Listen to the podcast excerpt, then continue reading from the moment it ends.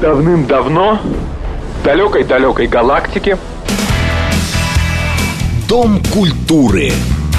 Читаем, смотрим, слушаем. С Леонидом Володарским. последнее сражение состоится не в будущем. Оно состоится здесь, в наше время.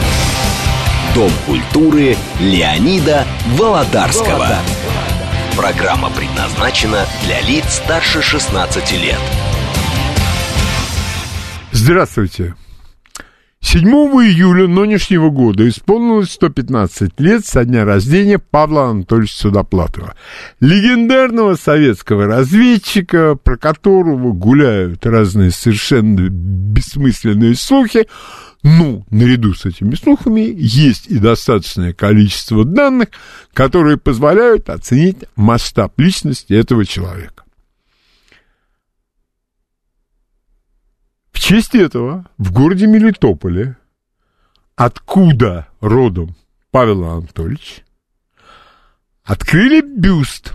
Я буду называть это памятником легендарному советскому разведчику.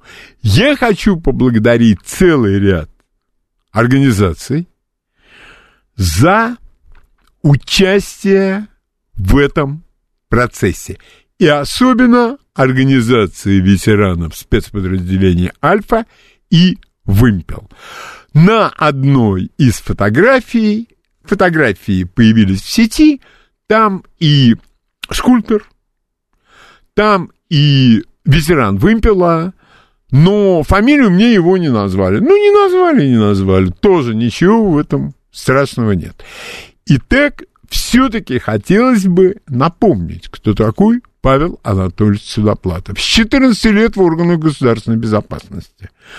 Прошел практически все ступени чекистской работы.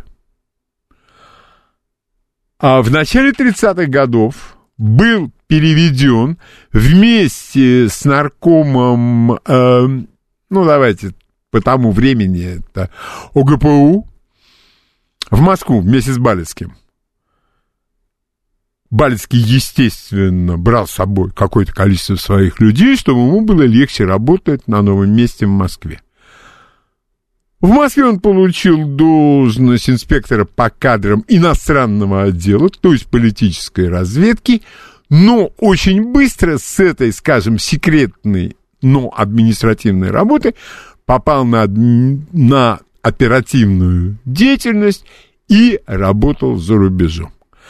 Поначалу Павел Анатольевич и потом тоже работал по украинским националистам.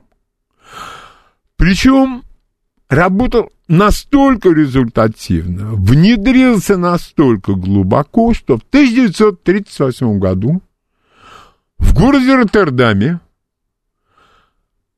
уничтожил главаря украинских националистов, полковника сетевых стрельцов, я даже не буду объяснять, кто это такой, не надо было ему жить.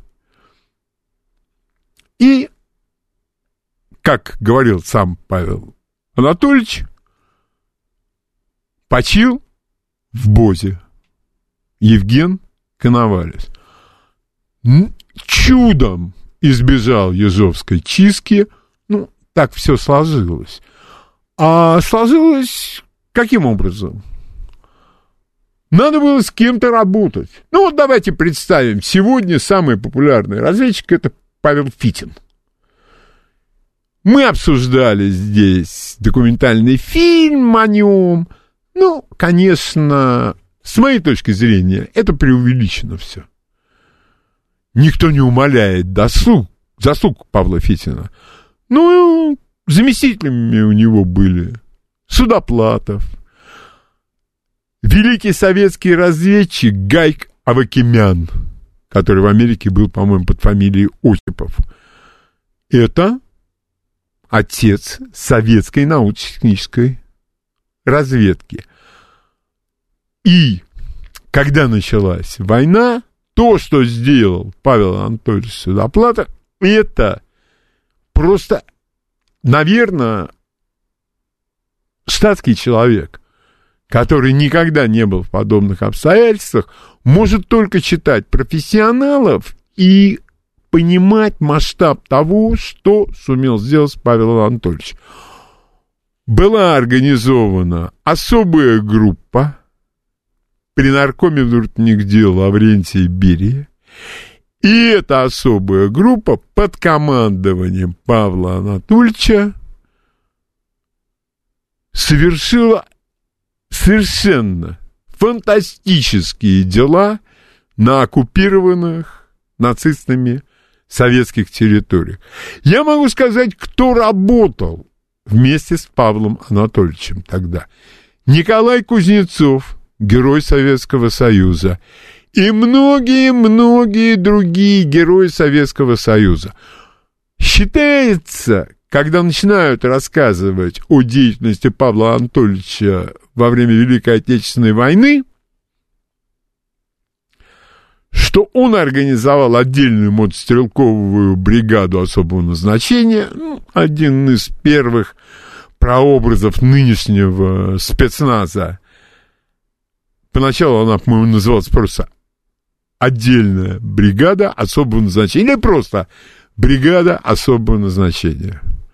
А до войны, и это тоже, когда говорят о Павле Анатольевиче, ставят в первых строках, руководство операции из Москвы по ликвидации Льва Троцкого.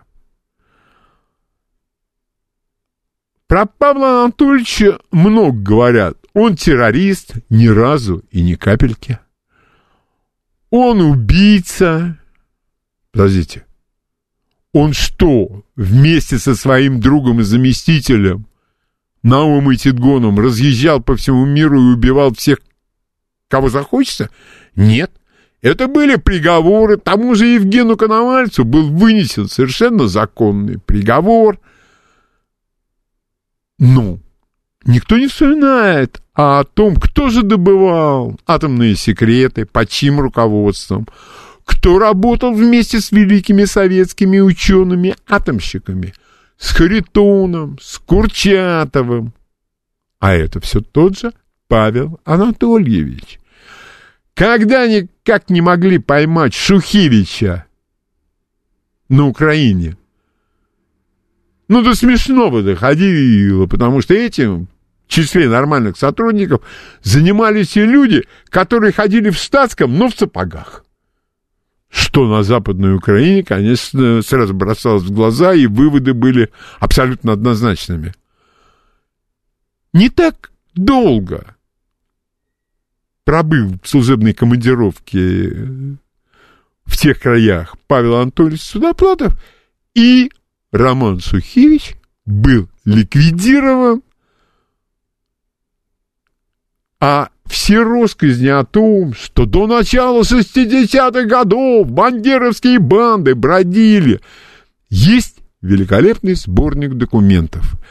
Этот сборник документов называется «Органы безопасности». Дальше перечисляются ОГПУ, НКВД, АБВГД, МГБ в борьбе с националистическим подпольем. И вот когда ты читаешь эти документы, то хорошо бы обратить внимание на даты. Например, был обстрелян грузовик, в котором ехали бойцы Красной Армии. В результате этого столько-то убитых, столько-то раненых. Извещаем вас из Москвы, что дело взято на контроль тем-то, тем-то, службой такой-то. Докладывать о результатах один раз – дается временной интервал. Дальше Москва напоминает. А через очень небольшое время банда блокирована в лесомассиве. В результате чекистско-войсковой операции на предложение сдаться ответили пулеметным оружейным огнем, были уничтожены все до одного человека. И хочу сказать, что с моей скромной точки зрения опыт таких людей, как Павел Анатольевич Судоплатов, очень был бы востребован, как мне кажется, на сегодняшней Украине. По потому что фанатиков там хватает, и если уже за 8 или за сколько там лет, это в данном случае речь не идет о временном промежутке, если удалось кому-то промыть голову, а кто-то боится, потому что их могут просто убить, Павел Анатольевич всегда высоко ценил результаты воспитательной работы. Но воспитательная работа, когда банда полностью ликвидирована, и Шухевич в результате операции был пристрелен как собака, я думаю, что подобные события оказывают неоценимый воспитательный эффект. Насколько это должно сочетаться, это уже не ко мне. Это уже область специфических абсолютно знаний. И эти знания, я думаю, есть у людей, которые этим должны заниматься. Но об этом можно будет спросить наших экспертов в этой области, когда они у нас появятся. А возвращаясь к фигуре Павла Анатольевича Судоплатова, могу привести несколько примеров, которые мне приводили люди, которые работали вместе с ним.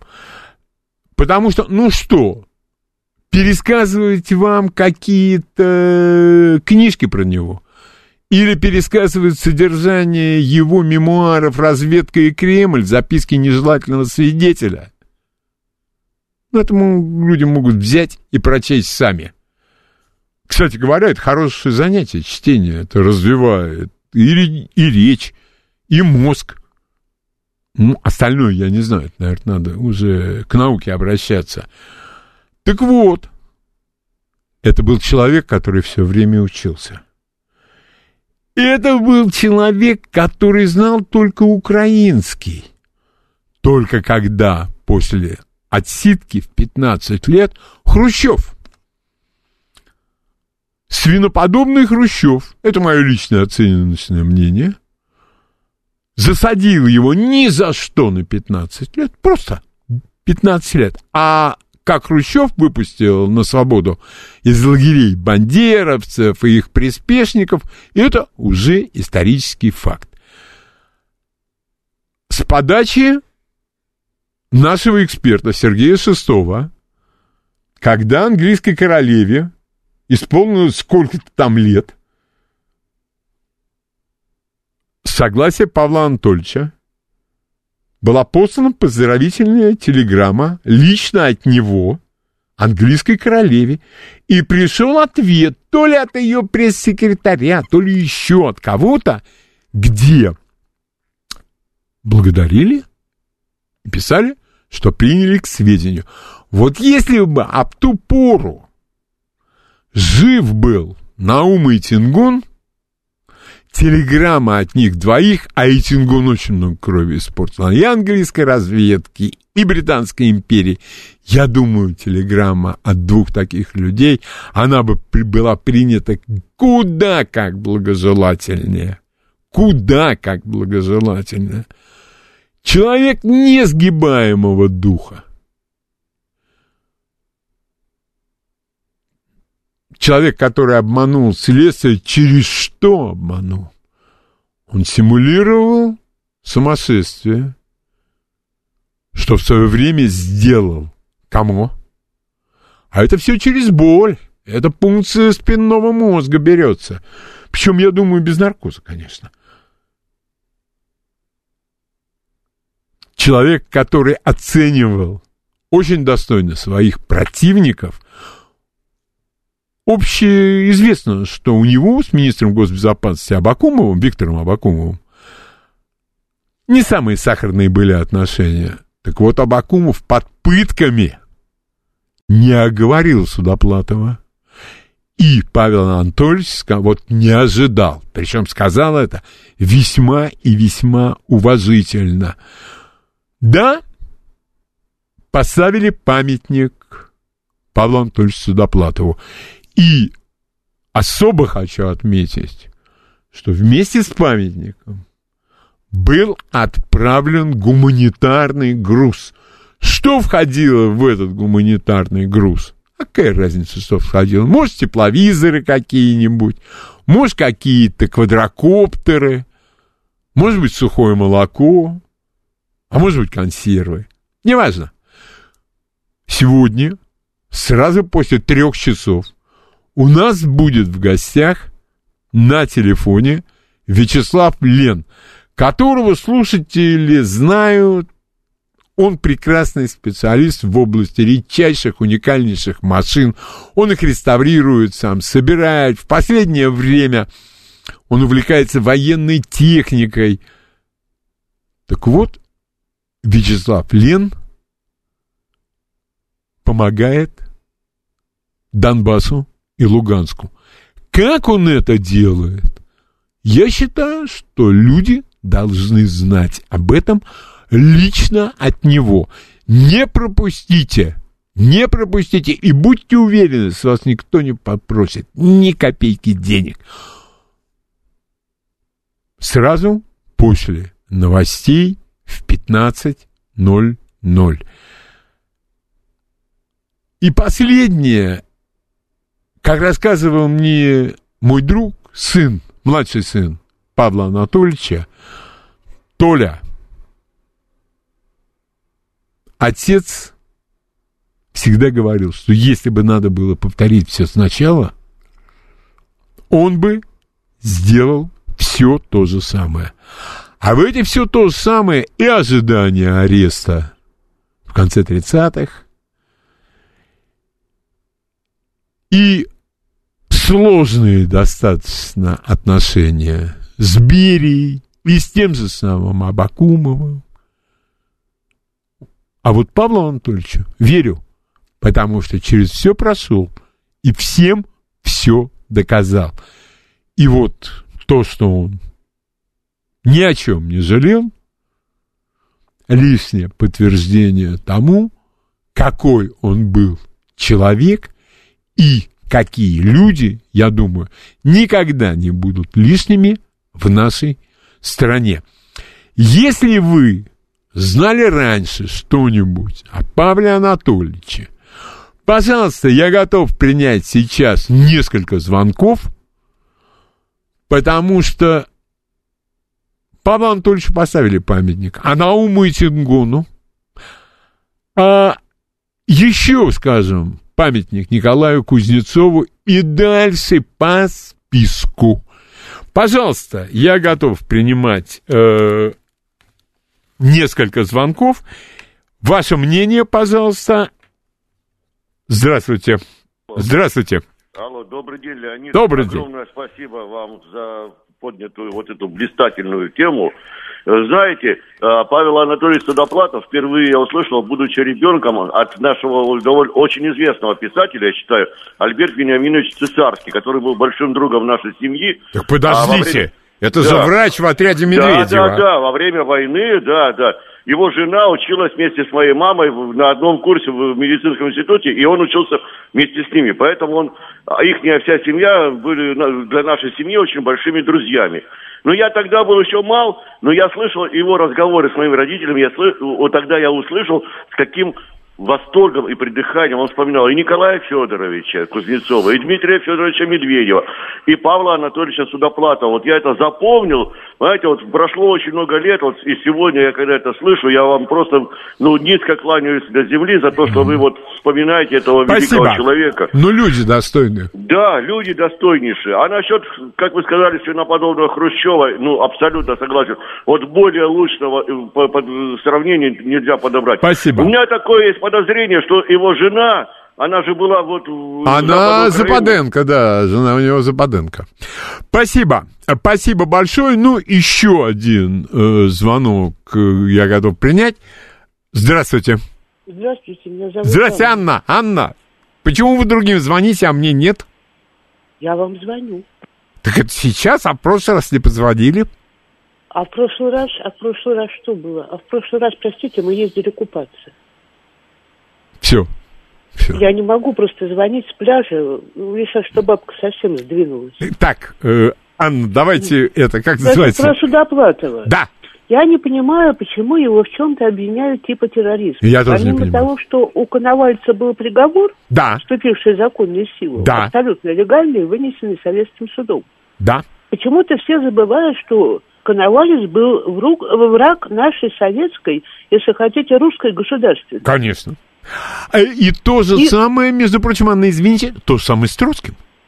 Да, да. Но Коновалец был хуже, чем Троцкий. Вот на мой взгляд, хуже. Конечно. И благодаря ликвидации Коновальца уже хотя бы э, можно было расколоть эту несчастную, как он, ауль. А э, вы знаете, э, как рассказывал Павел Анатольевич, он же ведь когда работал в начале 30-х годов э, с Коновальцем, э, там были, он о них, конечно, не знал, наши агенты, сотрудники. И один из них был настолько впечатлен работой Павла Анатольевича, что он предложил советской разведке его ликвидировать как очень опасного врага. Я это читала. Но дело в том, что помните, сколько Коновалец, э, сколько пережил Судоплатов, прежде чем попасть к Коновальцу и прежде чем войти к нему в доверие. Конечно. Сколько чисто физических, не только моральных, но и физических испытаний. Да, да. А вообще я вам хочу сказать, что у него еще был замечательный ученик Иван Кудря. Кудря, конечно, да, да, да, да. И да. вот я, конечно, не знаю, мне давно на тот свет пора, но я все-таки выскажу свое мнение. Так говорить нельзя. Вот поставили бы памятник и всем. И Артузову, и Стырне, и Пиляру, и Пузицкому. А вот поколение, я так понимаю, Судоплатова, Сер- Сер- Сергей Шпигельглаз. Шпигельглаз? Сергей Шпигельглаз, да. Да. Вот всем бы им поставить памятник. ну в Москве. и... Ну, почему? Надо... Вон на Лубянке место есть, поставьте. На Лубянке есть место. Да, да, можно место найти. Да можно. Можно место найти. Вот, и не отделываться мемориальной доской, хотя по нынешним временам и мемориальная доска хороший результат. А в, в идеальном случае, конечно, вот памятник. В идеальном случае памятник. В И не надо идеальном. стесняться этого. У нас была хорошая разведка. Мы- Причем большинство из этих разведчиков, по крайней мере, первой волны не были профессионалами. Да, у них был опыт подпольной работы, это понятно. Но это другой несколько Но это опыт, другое. Как говорят профессионалы. Анна, огромное спасибо. Огромное. здоровья. И вам. И вам. И я еще хочу сказать про Павла Анатольевича. Он был, вот то, что называется, идеальным руководителем разведки. Об этом мне ни один человек, который у него работал, рассказывали. Потому что политическому руководству обычно не досуг общаться даже с самыми ценными резидентами. Ну, Зарубин, Василий Зарубин был у Сталина накануне отъезда для работы в Соединенных Штатах в начале войны. Но это было стратегическое назначение. Они с женой ехали туда для того, чтобы обеспечить союзничество Соединенных Штатов. Так вот, Павел Анатольевич был идеальным человеком, который был громотводом у разведки при общении с политическим руководством. Все на нем замыкалось. Человек был улыбчивый, приятный, настоящий мужик. Абсолютно. Ну, будем ждать, может быть, дождемся. Пока и ему тоже хорошо бы памятники в Москве поставить. Работал-то он большую часть жизни а, в Москве. У нас сейчас новости. Напоминаю вам, что после трех часов у нас в гостях Вячеслав Лен. Читаем, смотрим, слушаем. Дом культуры Леонида Володарского. Итак, продолжим. Продолжим наше умозаключение, как говорил один из моих начальников в прошлом. Приходится, ну, иногда не могу сказать, что совсем редко, но иногда переводить разные новые фильмы. С чувством священного трепета, как водится. И вот к какому выводу я вдруг пришел. В одно время нам предрекали смерть вестерна. Был такое. Но появился итальянский вестерн. Конечно, по большей части это было полное дерьмо. Но среди творцов был Серджи Леона. И этого хватило на то, чтобы жанр не умер. А вот жанр, который помер, и, по-моему, практически безвозвратно, хотя мне очень хочется ошибиться, давно ли вы видели фильм, который полностью основан на блестящих диалогах, с прекрасными шутками, и именно сценарий, в котором такие диалоги и создает напряжение, или, извините меня за русское слово, саспенс, а я не мог вспомнить. Комедия? А у нас и не было никогда ни в советском, по-моему, ни тем более в российском кинематографе комедии, которая была бы основана вот именно на сценарии. И в связи с этим я хотел бы, я не собираюсь рассказывать вам про поворот личной судьбы Билли Уайлдера. Это классик Голливуда, человек, который сбежал от Гитлера в Европе, приехал, не зная языка, в Голливуд, но что же на счету у этого самого человека? А на счету у него такие фильмы, как «В джазе только девушки» или некоторые любят погорячее. Первая полоса, да, мне кто-то может сказать, это по пьесе. А почему же это по пьесе смотрится как самый лихо закрученный фильм? Сабрина. Это я перечислил всего-навсего три фильма, а я могу пойти дальше. Уж больно неординарный человек. Квартира с одним из его любимых актеров Джеком Лемоном. И актер драматический великий. И комик совершенно потрясающий.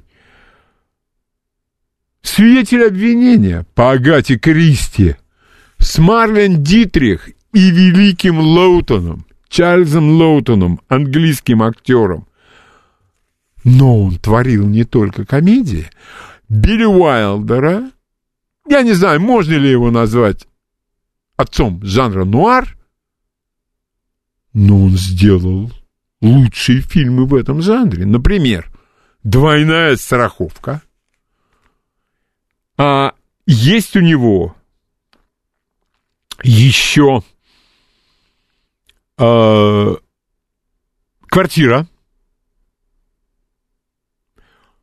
и если квартира — это трагикомедия, то бульвар заходящего солнца с Глорией Свонсон — это действительно настоящий нуар. И фирменный знак Билли Уайлдера — это сценарий. Прежде всего сценарий. И если мне кто-то скажет, что сценарий по пьесе написать — это расплюнуть, я могу точно сказать. Ой, не раз, и не два, и не три, и не четыре. Написать сценарий так, чтобы не было скучно. Сколько мы видели заунывных, неинтересных фильмов, которые были отсняты по пьесе. Да полным-полно. А сколько мы видели фильмов, которые были отсняты по пьесам, это смотрелось как кино. «Лев зимой» с Кэтрин Хэбберн и еще молодым Питером Отулом.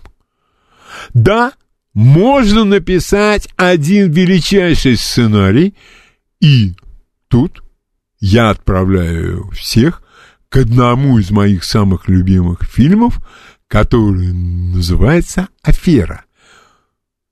Пол Ньюман и Роберт Редфорд. Сценарист Дэвид Уорд. После этого Дэвид Уорд никогда не писал таких сценариев. Но с другой стороны, по-моему, это простительно. И лишний раз об этом и думать не надо. Да за один такой сценарий, за один уже человек заслуживает всяческих почестей и всего остального. И вольно-невольно, но я возвращаюсь к одной из своих мантр. Фильм — это прежде всего сценарий. Не актер, не дай бог. Не оператор. А вы знаете, кстати, про оператора? Вы знаете, что режиссер не имеет права смотреть в камеру в Голливуде? Ну, вот так устроен Голливуд. Ты можешь сказать оператору, что тебе нужны лучи солнца, которые пробиваются через неплотно сколоченные доски конюшни, и все это на фоне роскошного багряного заката. Оператор это принимает к сведению. Он потому и великий оператор, что он знает все, что нужно сделать для режиссера, и он это делает. Актер, я опять повторюсь, великий актер – это тот актер, которому режиссер объясняет, что ему нужно от актера. И после этого актер воплощает это на экране. Я уже говорил, что самые великие актеры снимались не в очень большом количестве великих фильмов. Они снимались в великих фильмах только когда они попадали к великому режиссеру, который совершенно четко и ясно объяснял, что ему нужно от актера. Для меня лучший пример подобных взаимоотношений – это фильм «Самурай» Жана Пьера Мельвиля, фильм 1967 года, когда Ален Делон на экране практически не произносит ни одной фразы. Но это считается великой ролью, и с этим я абсолютно согласен, потому что великий режиссер поделился своим замыслом с великим актером, и, о чудо, они совпали. Понимание актера. Он понял великий замысел режиссера и все это воплотил и внес свою достойную лепту в создание великого фильма. Напоминаю, речь идет о фильме «Самурай» Жан-Пьер Медвиль, по-моему, 1967 года, ну, об это время. Я возвращаюсь к Билли Уайлдеру. Кто-то мне скажет, что он отснял такую, ну, комедию с политическим душком Ниночка. С великой Гретой Гарбо. Ну, хорошо. Я готов это принять. Но гениальность это у Билли Уайлдера никак не отнимает. Когда Лиля Риттеншталь, великий режиссер документального кино, сняла фильм «Триумф воли» про нацистскую Германию, ну, про одну из ипостасей жизни в нацистской Германии. Когда я смотрел этот фильм – меня охватывал ужас. Потому что против таланта никуда не попрешь. Талант, если ты его не контролируешь, а здесь можно замахнуться, а здесь не надо замахиваться. Не-не-не-не-не-не-не. Здесь мы смотрим, а здесь отворачиваемся. Вот талант всегда через такие отговорочки, отмазочки и приемы приспособления, он всегда прорывается. Это происходит Всегда. И мы возвращаемся к искусству написания сценария. А мне кажется, что последний сценарист, который действительно велик, и это даже не экранизация, а это авторское кино, это, конечно, Алексей Балабанов. Да, диалогов у него пространных нет, но он и в жанре другого кино работал.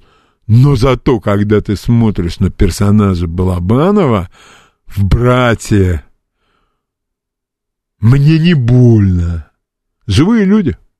Абсолютно живые люди. И эти живые люди говорят на живом языке.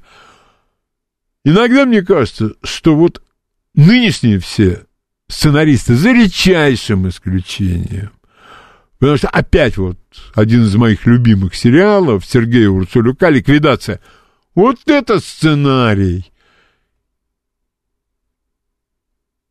А без сценария, господа товарищи, вообще ничего не получится. Вы можете согнать в один фильм Вина Дизеля, который будет ходить походкой ожившего снеговика. Вместе с ним будет Годзилла и крокодил из одноименного фильма «Крокодил Данди». А можно и пять крокодилов. Вы знаете, ничего не получится. Вот нет сценария, и ничего не получится. Согласны ли вы со мной? Если вы мне приведете примеры прекрасных сценариев, которые были прекрасно воплощены, по-моему, вдруг там есть фильмы, которые я не смотрел. Это вообще я делаю специально, чтобы люди могли слышать названия фильмов, которые достойны просмотра, не от меня. Ну, я все время там что-то рекомендую, что-то мне нравится, но я ни в коем случае никогда не настаиваю. А то есть у нас критики, э, которые...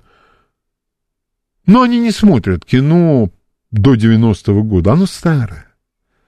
Оно старое. А уж черно-белое кино они не смотрят тем более. Зачем им смотреть такое старье? Зачем? Согласны ли вы прежде всего со мной в моем утверждении, что без сценария никогда ничего не получится.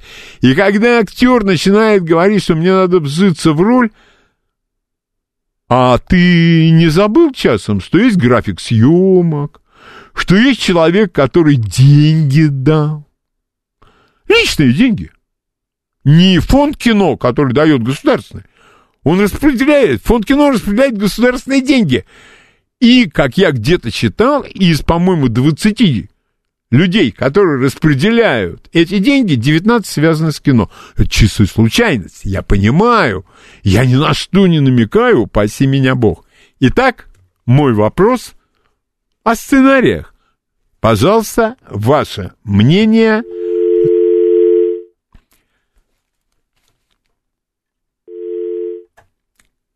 пока... Здравствуйте. Вот и... Здравствуйте, здравствуйте, Леонид, это Сергей. А, согласен на 120%, что без хорошего сценария ничего не может быть.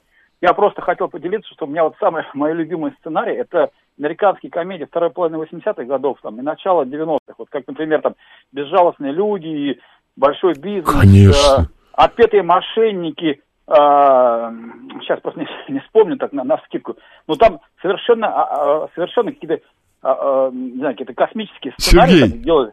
Мой вам а... совет, если вы не да. видели, посмотрите, и наверняка они есть на Ютьюбе. Филадельфийская история, мышьяк да, и старинные кружева. Вот эти вот комедии американские 30-х, 40-х годов с э, Гейблом. Э, Кэтрин Хэбберн и Спенсер Трейси. И, конечно, Джек Лемон и Уолтер Мэттоу. Единственное, что... Единственное, что... Большое вам спасибо за звонок, Сергей. А, единственное, что... там должен быть вот не просто хороший, там должен быть блестящий перевод. Но тут вот меня как-то жизнь складывалась так, что я вот этих фильмов не переводил. Но эти фильмы, вот я говорил, филадельфийская история, «Мосьяк и старинные кружева», это надо садиться с ручкой, с бумажкой. Надо себе прописывать все самые смешные моменты, а некоторые смешные моменты надо думать, как это переводить не соответствует, нельзя вот прямо так взять и на русский перевести. Сергей, спасибо за звонок. Ваше мнение, пожалуйста. Здравствуйте. Здравствуйте, Андрей Подмосковье. Да, Андрей. Извините, пожалуйста, а вот как же вот комедии Гайдар, там же сами артисты рассказывают, что они придумали реплики, реплики там сюжеты какие-то, и никто это не опровергает. А, одну секундочку, одну секундочку. Комедии Гайда это доской по голове, ногой босанница. Давайте это самое Давайте правде в глаза посмотрим. А, уже все. Это эксцентрическая комедия. Я, например, это мое личное, я Чаплина не могу смотреть сейчас. Ну вот, вот все здорово, но юмор для меня уже сейчас, сейчас. Я помню, когда я со стула падал со смеха. Больно непритязательный какой-то. И то же самое, когда мне скажут, что Иван Васильевич меняет профессию. Хорошая комедия. Что в ней плохого? Но это эксцентрическая комедия. А я в данном случае, когда ты снимаешь эксцентрическую комедию, вполне возможно, вот эта вот самая обстановка, когда компания, там актеры, сценаристы, режиссер, и вот они снимают все это, не останавливаясь. Кто-то дал вариант, не, плохо, другой дал вариант, третий, нет, тоже не очень хорошо. Бац, хорошая острота. Ну, а что ее не включить-то? А что же эту остроту и не включить? А вот комедии, где очень много диалогов, где надо внимательно слушать, не дай бог пропустить что-нибудь, потому что и шутку можешь пропустить, и смысл не уловить. Ваше мнение, пожалуйста. Здравствуйте. Алло, еще раз добрый день, Леонид. Здравствуйте. Вы знаете, я честно скажу, я очень э, слабенький вот, в этих вопросах, если так можно выразить слово специалист, но я целиком полностью доверяюсь вашему мнению, Это... что благодаря вам я очень много для себя чего открыл э, во, во многих сферах и областях вот именно такого позитивного и положительного. Поэтому я считаю, раз вы так говорите, вы имеете полное право на такое Вы знаете, суждение. спасибо, конечно, мне это лестно, мне это очень лестно, но, вы понимаете, пока у нас с вами, я подчеркиваю, у нас с вами все совпало. А потом у нас с вами раз не совпало, два не совпало, три не совпало. И я не понимаю вот чего. Когда люди говорят, я не специалист в кино, а никто и не просит ни от меня, ни от кого-то еще – э, исследовать генезис творчества Луиса Бунюэля. А вот оценить фильм вы и я, и все остальные, мы самые главные. Мы зрители, а в музыке мы слушатели, а в спорте мы болельщики. А ради кого все эти люди бессонными ночами тренируются, играют на скрипках там на разных? И я не знаю, а кое-кто даже заканчивают факультет классического пения и поет, и бережет свой голос. Оцениваем все это мы. Насколько профессионально мы это делаем, это другой вопрос уже совершенно. Пожалуйста, ваше мнение. Здравствуйте. Здравствуйте, Здравствуйте. Леонид. А вот э, хотел про хороший сценарий из последнего, что мне ну, я его и раньше смотрел, да. пересматриваешь. «Король Калифорнии» знакомый вам фильм нет. с Майклом Дугласом? Нет, нет, я ее не знаю, нет. Ну, очень хорошая комедия. Так. Глянем. А, вот еще «Фарго», «Братьев Коэн». «Братьев Коэн», ну, «Братья Коэна» великие режиссеры. Да. Какой и... у них смешной фильм по простению сжечь. Ну, это да. Я Но... лучше Брэда Питта, где он играет законченного идиота, я нигде не видел. Вот действительно, смотришь на Брэда Питта, Он играет таких, все они мужественные, там они там левой рукой махнул, 50 человек убил и так далее. А здесь вот полное перевоплощение. Да. А это акти, это нужно к этим режиссерам прийти. Знаете, сколько Брэд Питт за попросение женщины попросил? Не попросил, ему предложили. Сколько? То ли 15, то ли 20 тысяч долларов. Мгм. Для него это не деньги. Но Ну, к братьям Коинам он пошел. К братьям Ну, Коинам. что, да, там талант сразу. Конечно. Ни одного фильма не видел у них плохого, вот Да? скажу. Да, а вы видели у них первый фильм «Просто кровь»? Как называется? «Просто кровь», «Blood Simple». Нет, вот Слушайте, успех обязательно. Я когда этот фильм смотрел, а потом, значит, я в полном восторге. Ну, Я переводил в полном восторге. А потом взял, заглянул, посмотрел, так это их первый фильм. Как можно такой блестящий шедевр отснять с первого раза? Непонятно мне. Первая Спасибо. кровь называется, да? Нет, просто кровь. А, просто кровь. Просто всё, кровь. всё. Спасибо. Ага, да. Спасибо большое. Так, пожалуйста, ваше мнение о сценарии и его роли. Здравствуйте. Здравствуйте, Леонид. Георгий из Александрова. Приятно очень, Георгий. Я бы вот вспомнил фильм «Трюкач». Мне очень нравится. Не, фильм хороший, но насчет сценария... Не знаю, не знаю. Там вот, кстати говоря, вот был, я думаю, что это режиссер и Питер Отул вместе. Вот там показан человек, который настолько одержим своим делом, настолько, который и другого убить может ради хорошего фильма. Да, но есть такие фильмы, которые в сценарии прописаны мельчайшие детали. Иногда смотришь фильм, а там, вы понимаете, одну и ту же машину показывают в разных вариантах. То на нее железо навесят, то у нее там бампер. Да, да, да, в этом фильме, да. Да, да, да, да, да, да, да, да, да. Детали в фильмах всегда как-то я воспринимаю, ну, Детали. Георгий, детали ищешь только в хороших фильмах. Да, вы, вы правы. Спасибо. Только. вам Спасибо вам. Вам Всегда спасибо за звонок. А насчет деталей, вот если бы, предположим, какой-нибудь великий режиссер из нынешних российских, который там снимает эм, э, комедию, в которой главная смешная подробность это отправление естественных потребностей. Вот он попросил бы, чтобы ему для съемок фильма представили... эм, есть такой двухдверный каплевидный Rolls-Royce, по-моему, 28-29 года. Он один в мире, других нету. Ну, кто бы там ни был, его послали. Нелицеприятно, может быть, дали бы еще ногой по определенному месту. А вот Висконти, Лукин Висконти, один из моих самых любимых режиссеров, и независимо от того, что он мой любимый, он великий. Он супер великий. Он снимал такой фильм «Смерть Венеции» по рассказу Манна.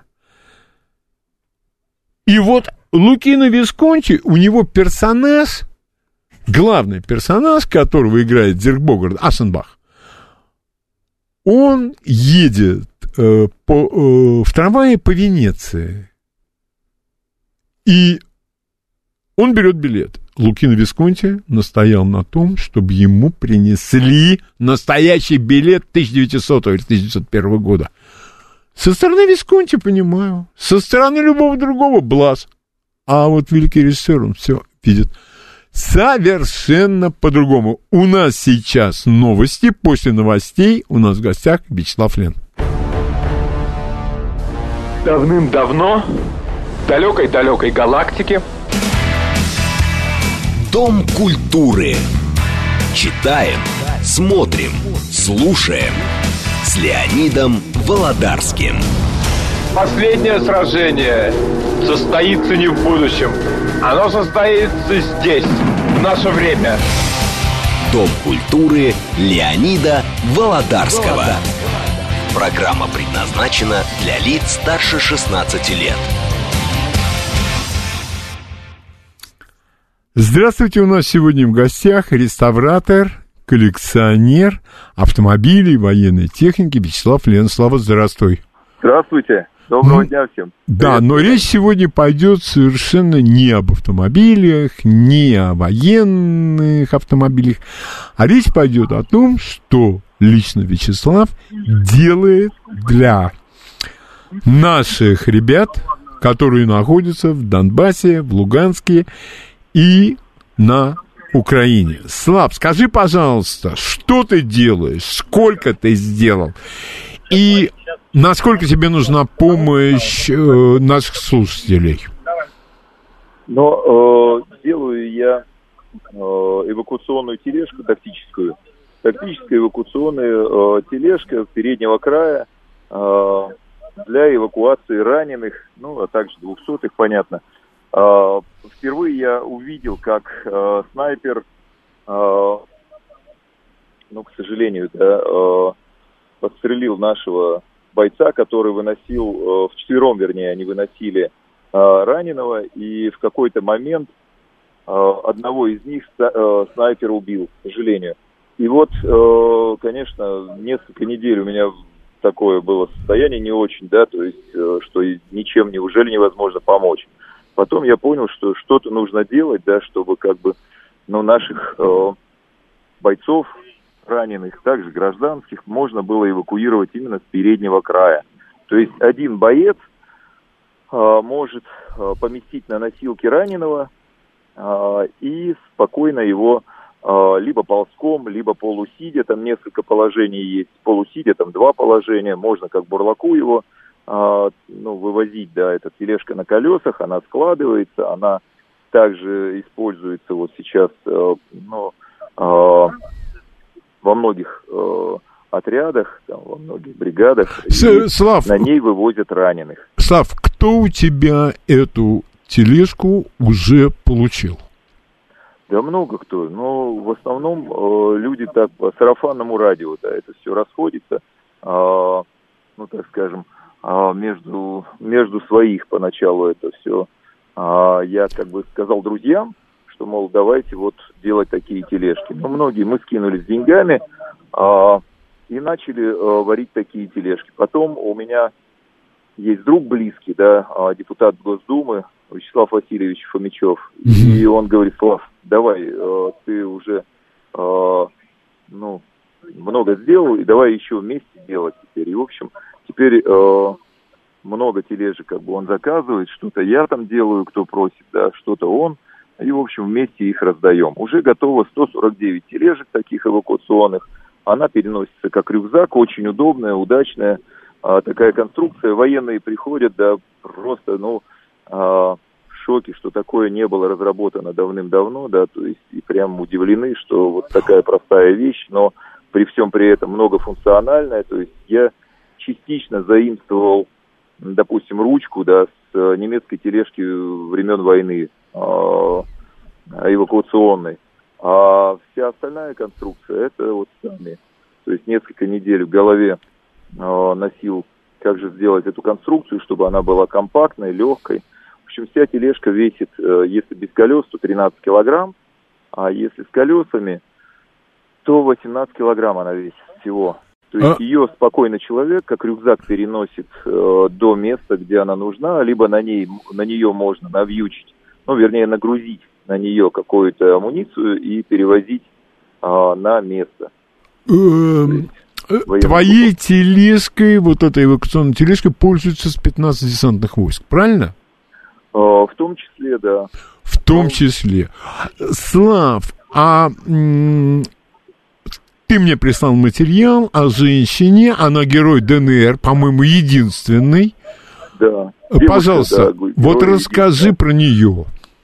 Ну, э, когда эта девушка приехала э, получать вот тележки да, от моих друзей в 45-й бригаде ВДВ, угу. она стояла, плакала, да, когда увидела ее, я бы, говорит, не 300 человек вывезла, вынесла, вернее, она на плащ-палатках, разумеется, и там тяжело раненых и так далее, 300 человек вытащила на себе а я бы, говорит, все 500 вытащила.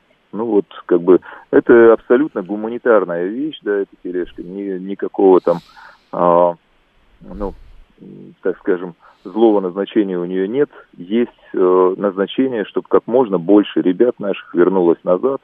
а, даже если они погибшие, чтобы было кому на могилу ходить. Ну, То я... вывозили с переднего края именно.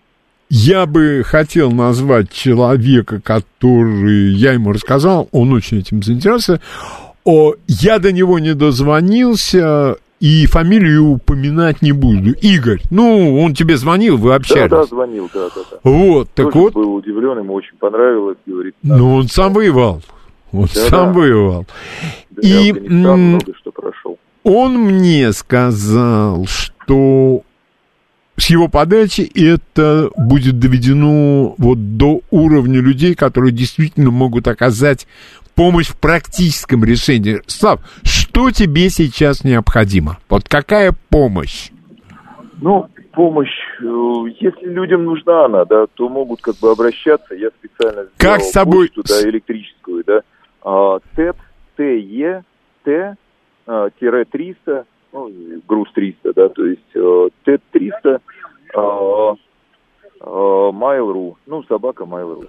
А, Т-300 собака mail.ru. Да. Т-300 вместе пишется, да? Нет, нет, через тире. Через Т- тире. Т, Е, тире, Т. Да, ТЕТ 300, А. тире 300, да. Т, Е, Т, тире Да. 300 собака mail Mail.ru. точка ру. Слав, скажи, пожалуйста, какие, э, если кто-то такую тележку независимо от тебя создал, скажи, пожалуйста, какие недочеты с твоей точки зрения вот есть у тех тележек, и признают ли люди, которые их от тебя получили, эти недостатки? Но я э, много э, общался вот с- со спецслужбами, так скажем, которые получали Мгм. тележки от меня.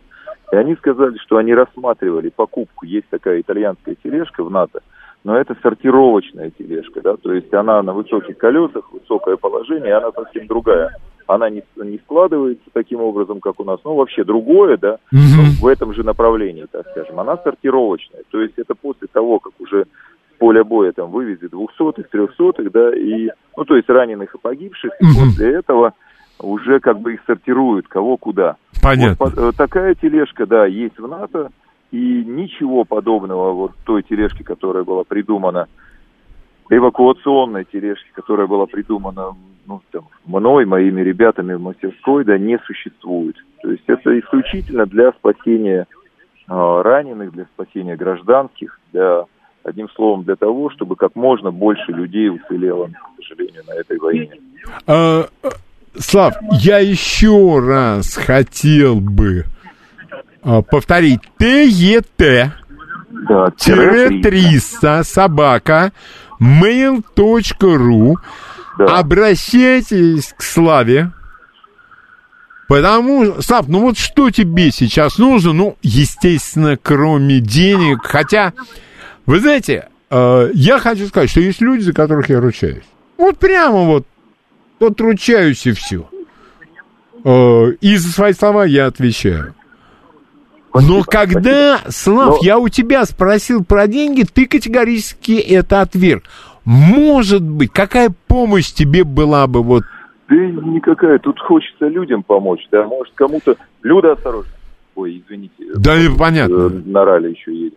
Ага. А, ну, э, никакого, конечно, никакой ну, помощи финансовой, но если люди хотят чем-то помочь, да, да ради бога, связывайтесь, будем думать. Если у вас есть кому передать, да, в какие части, в какие, а, в какие там своим, да, чтобы поддержать, потому что многие приезжают родители, да, то есть э, просят, вот, Ага. там воюет, да, дайте тележку, да, я, ну, как я откажу? Конечно, держите. То есть э, там разные варианты есть, да, и, конечно же, приезжают в основном начальники медицинских служб Ага. тех или иных бригад, да, просят, делайте, да, ну, как, э, как отказать? Ну, вот стараемся. Вячеслав Васильевич, там, вот, Фомичев, да, он по-своему, да, распространяет, я по-своему, ну, то есть все через друзей. То есть это такая мега необходимая вещь. На самом деле она была разработана. Первая вариация у меня была а, вот такая полусидячее а, положение, всего лишь а, один вариант, так скажем, был.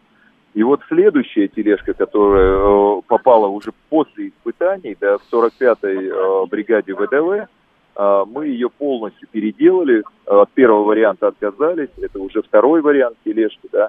И ее сделали уже для того, чтобы можно было использовать при ранении там, груди, живота, там, позвоночника. То есть у нее есть горизонтальное положение. Причем горизонтальное положение есть, вы можете из поля боя вытягивать да, ползком раненого, погрузив на эту тележку, и можете также, а, просто развернув э, дышло, да, а, просто за собой его волочь. Не вчетвером, имея постоянный риск, так как снайпера работают с двух километров э, украинские, а, ну, а, можно совершенно спокойно, да, а, одному человеку вывозить, и, соответственно, не четыре человека разом рискуют, а один человек. А, Слав, скажи, пожалуйста, а раньше вот этот вынос раненых с поля боя, это плащ-палатка и четверо? Войны. Ничего не изменилось. Ничего не изменилось. плащ-палатка. Точно так же, э, ну, э, санинструктор, да, там, ну, девушкой, да, там, или там парень, там инструктор грузит э, раненого на, ну как, э, заталкивает раненого на расстеленную э, плащ-палатку и, Тянет. и перетягивает ее, и перетягивает mm. плащ-палатку там по, по снегу, там, я не знаю, по зеленке, да, и просто тянет ее за собой. Потом, ну, в какой-то момент, когда уже можно, э, так скажем, ну, пользоваться ей во весь рост, э, ну, как пользоваться, не, не то, что во весь рост, когда можно уже беспрепятственно ну, там, подняться, да, то четыре человека берут и несут раненого. Причем, если ранение тяжелое живота или груди, а, ну, трахея падает, соответственно, был трехсотый, стал двухсотый, как мне сказал начмет одной из бригад. То есть сразу же человек только начинают его скрючивать на плащ-палатке, он же не в горизонте лежит. Да, да, да. Человек, к сожалению, гибнет. Ну, то есть, так что вот так. Понятно. Поэтому, э, а вот эта э, вещь, которую, ну, которую разработал, да, а она позволяет человека доставить ну, а, в горизонте, да, будь то гражданский или военный, да, но у человека огромный шанс а, остаться живым. Ну, это и есть вот, самое интересное. И причем у нее огромные нагрузки там можно, на нее можно до 200, там, 250 килограмм спокойно грузить. А, можно также а, переносить, допустим, через брод, да, как, а, как носилки обычные. А, просто подняли ее с колес, да, и mm-hmm. там четыре человека могут до 200 килограмм спокойно нести. Mm-hmm. Есть, ну, такая вещь получилась реально уникальная. Да, Слав, давай мы э, постараемся несколько звонков принять, потому что люди слушают, я думаю, не безразлично они относятся. Вот. И если э, кто-то сможет тебе чем-то помочь, ну, я не знаю, в какой форме люди могут тебе помочь, вот, ну, а с другой стороны, я думаю, будут звонки, хорошо, а не будет звонков. Это не означает, что люди просто черствые, бездушные, а люди просто думают, потому что это не отклик на что-то, а это должно быть предложение конкретной помощи и, конечно, э, сочувствие и благодарности, что вот очень важно, это благодарности. Пожалуйста, вы можете обратиться к Вячеславу. Ну, да. Тут очень важно, да, чтобы мы, э, ну вот, э, мы уже в такой ситуации, когда нельзя, да, назад идти. Все. Э, да. Спасибо, Сад. Пожалуйста, ваши слова Вячеславу. Алло. Да, ваш слова. Еще раз здравствуйте. Вячеслав, добрый день. Огромное спасибо вам за вашу помощь, которую вы оказываете.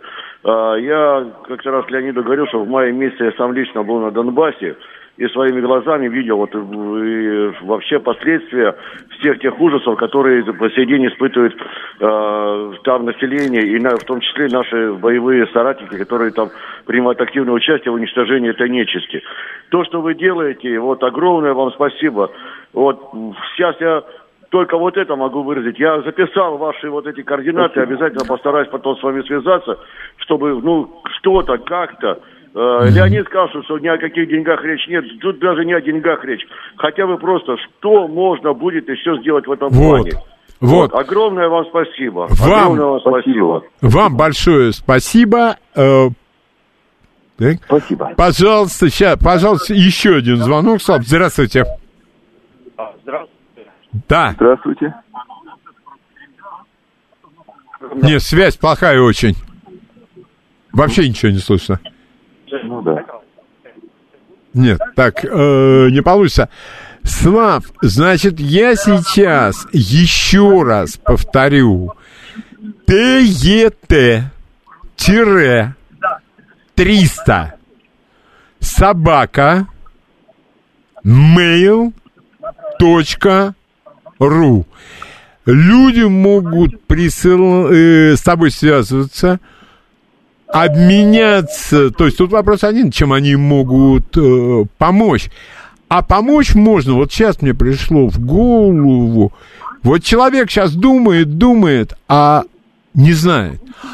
А поспрашивайте у своих друзей, у своих знакомых, может быть, эти люди смогут. А Еще один звонок, Слав, примем? Конечно, конечно. Нет. Э, Здравствуйте. Здравствуйте.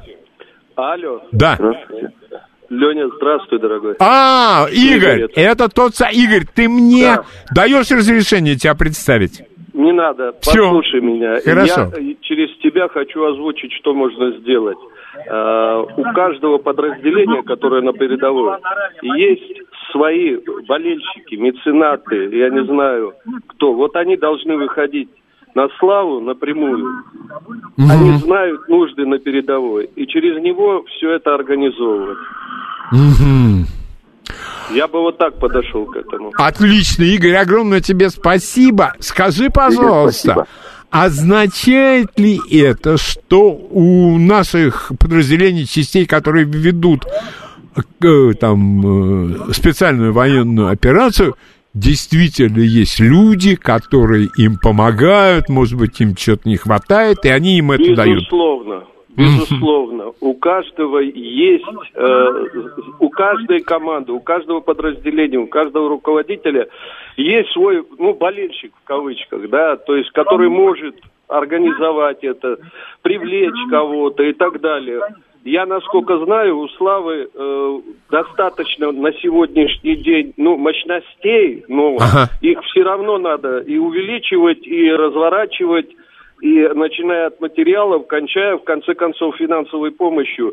Э, Здесь нечего, э, ну так, он не может охватить не- необъятное. Поэтому и самое главное, насколько я понял из разговора Слава, он не хочет связываться с какими-то ну, официальными структурами, которые превратят, могут превратить это в какую-то затяжную историю, какие-то Да-да-да.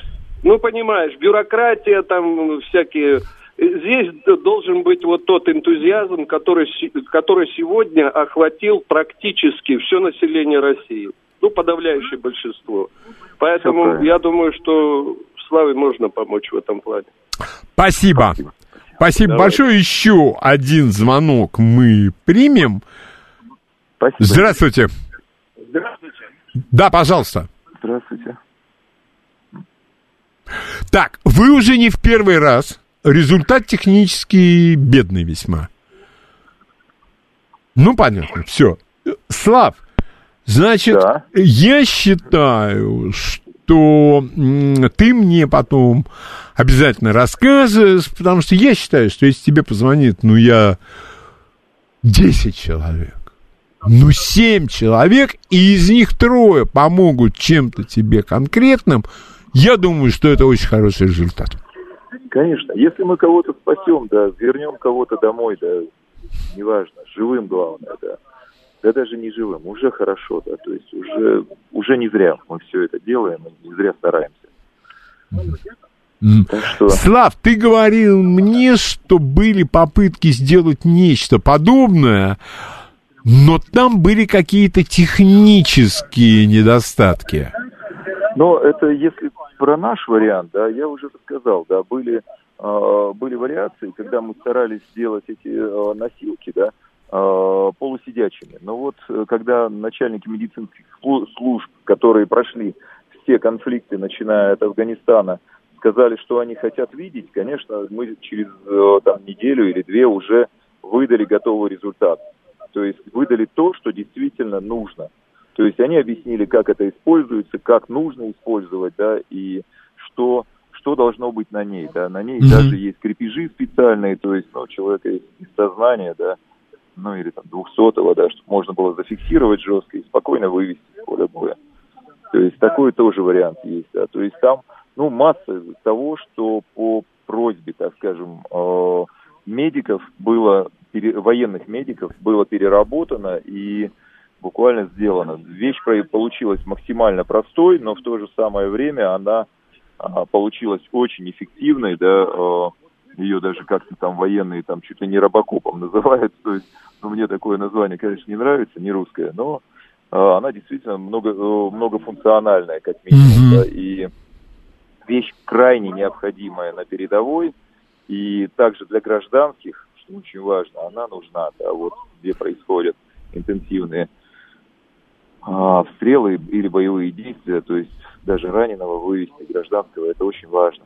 То есть спасать людей. Главная функция здесь спасти людей. И поэтому э, и хочется, да, чтобы максимально э, люди присоединялись ко всей этой истории и, и делали что-то вот, ну, полезное для себя, для своей страны, прежде всего для себя. Mm-hmm. Потому что если мы будем делать что-то позитивное для своей страны, для себя и для людей, которых мы должны а, вернуть живыми, да, конечно же, тогда будет все хорошо. Ну да. Все и будет в нашей стране и мир, и праздник, и все будет хорошо. Да. Э, спасибо, э, Слав, тебе огромное, хорошего тебе дня. А... Вам спасибо, Леонид, спасибо тебе, дорогой. Да. И зрителям огромное спасибо за участие. Спасибо, а, Слав. Все, все получится у нас. Да. Все будет хорошо. Все, пока, хорошего дня. Спасибо, хорошего дня. Угу. Итак, у нас в эфире был Вячеслав Лен, который многим слушателям известен по крайне интересным передачам об уникальных, редчайших машинах, многие из которых он восстанавливал своими руками. Некоторые остались у него в коллекции. В последнее время он занимается военной техникой.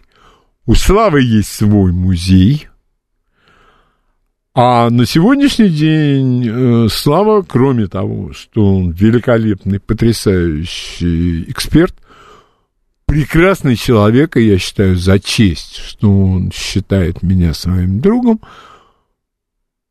Слава мало говорит про патриотизм, он никогда не кричит «Вперед! Ура!» А он тихо и спокойно занимается своим делом. И если бы я не услышал это от него, я бы, наверное, только по чистой случайности, абсолютно по чистой случайности, мог бы узнать, что Слава занимается таким благородным делом, абсолютно не создавая вокруг себя никакой шумихи, никакого, то, что сейчас называется красивым словом хайп. Он делает свое дело, а свои основные занятия он отложил на попозже. У нас сейчас новости, а после новостей музыка. Читаем, смотрим, слушаем. Дом культуры Леонида Володарского. Последние полчаса сегодняшней программы – это музыка, и начинаем мы дуэт Саймон и Гарфанкль, Америка, и, наверное, их самая знаменитая песня «Миссис Робинсон», которая прозвучала в фильме «Выпускник».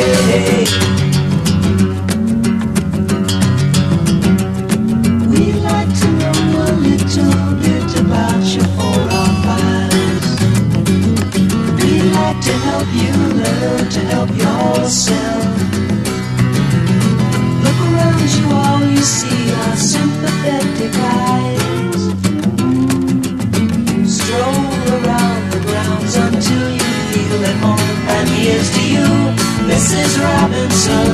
Jesus loves you more than you will know. Whoa, whoa, whoa. God bless you, please, Mrs. Robinson. Heaven holds a place for those who pray. Hey, hey, hey. Hey, hey, hey.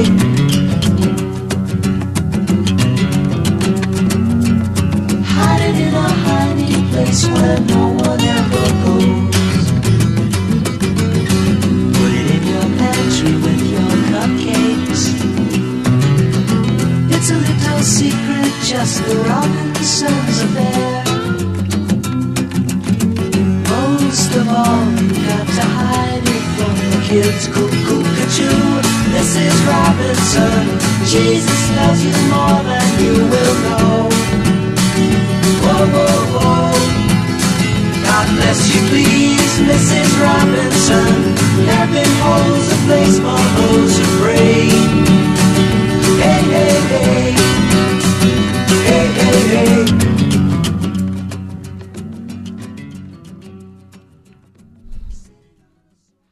Саймон и Гарфпанкель, э, миссис Робинсон.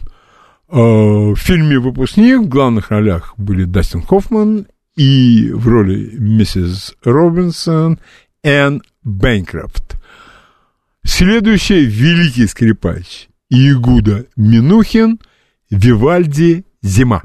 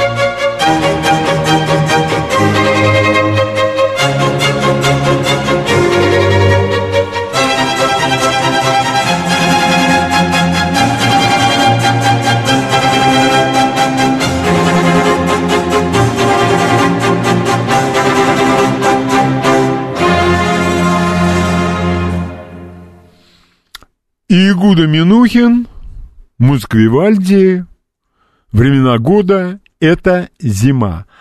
А дальше у нас Алексей Медведев, гармонь, кукушка. А сейчас пришло время петь песню про лесные птицы. Хоп! Эх-ка!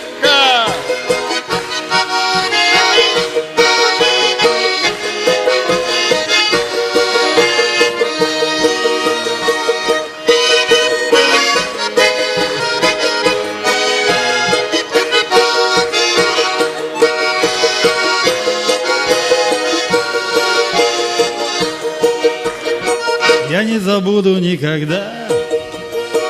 Последней встречи у опушки. Откуда в этой тишине?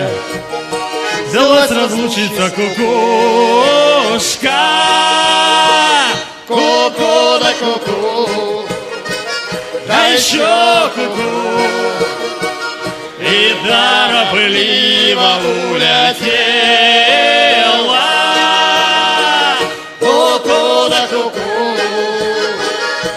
Еще куку И торопливо улетела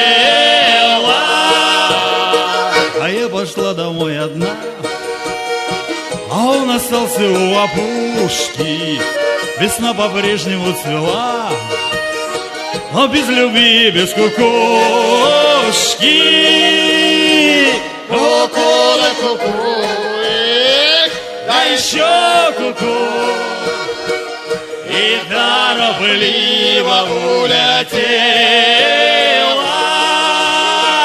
ку-ку да ку-ку, А еще куку. И торопливо улетела. Зачем отняли у меня? А уж дала, кого любила. Он не вернется никогда Судьба навеки разлучила. Ку-ку да ку-ку, эх, Да еще куку И торопливо улетела.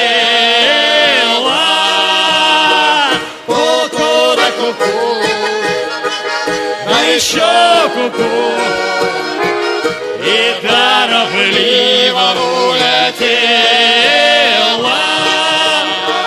Не говорите мне о нем Былые годы не вернутся Он виноват один во всем Так почему же слезы льются? ку-ку да ку-ку, Да еще куку. И торопливо улетела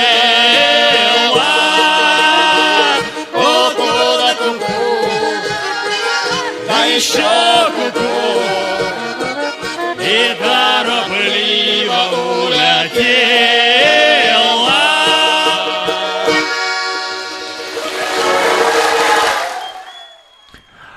Алексей Медведев, «Кукушка». А теперь музыка из известного польского фильма «Ва-банк». Все было очень хорошо, если бы он практически не полностью был содран с американского фильма «Афера», но подражание великим образцам абсолютно не постыдно, и все фильмы о мошенниках, начиная с 1973 года, были сделаны на одной кальке с фильма «Афера». Итак, «Рэг-тайм» или «Рэг» из кинофильма «Бабанк».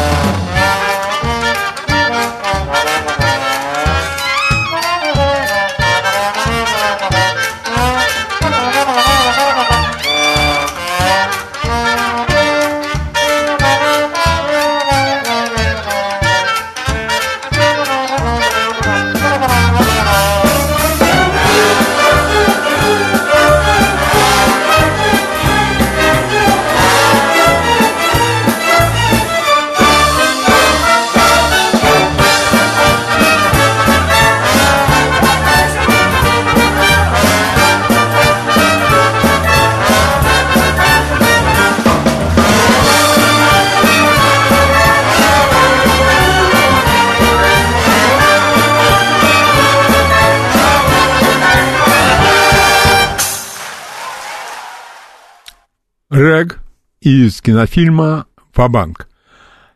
И заканчиваем мы на сегодня композиция «Призрак горы». Это блюз и исполнитель Джастин Джонсон. Завтра у нас Константин Залецкий в 11 утра и до часу выстрелы в Сараеве. Предтеча и последствия. И, естественно, речь пойдет о, об Австро-Венгерской империи. Итак, Джастин Джонсон.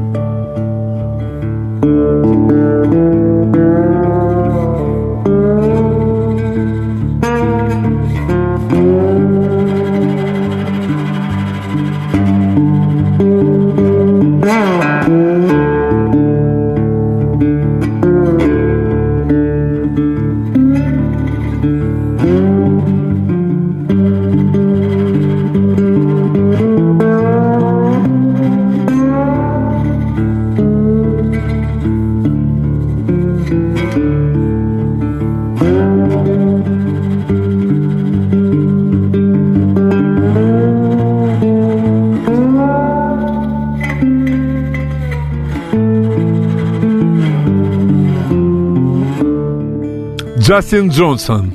Напоминаю, завтра с 11 до часа у нас Константин Залецкий, и речь пойдет об Австро-Венгерской империи. До свидания, хорошего дня.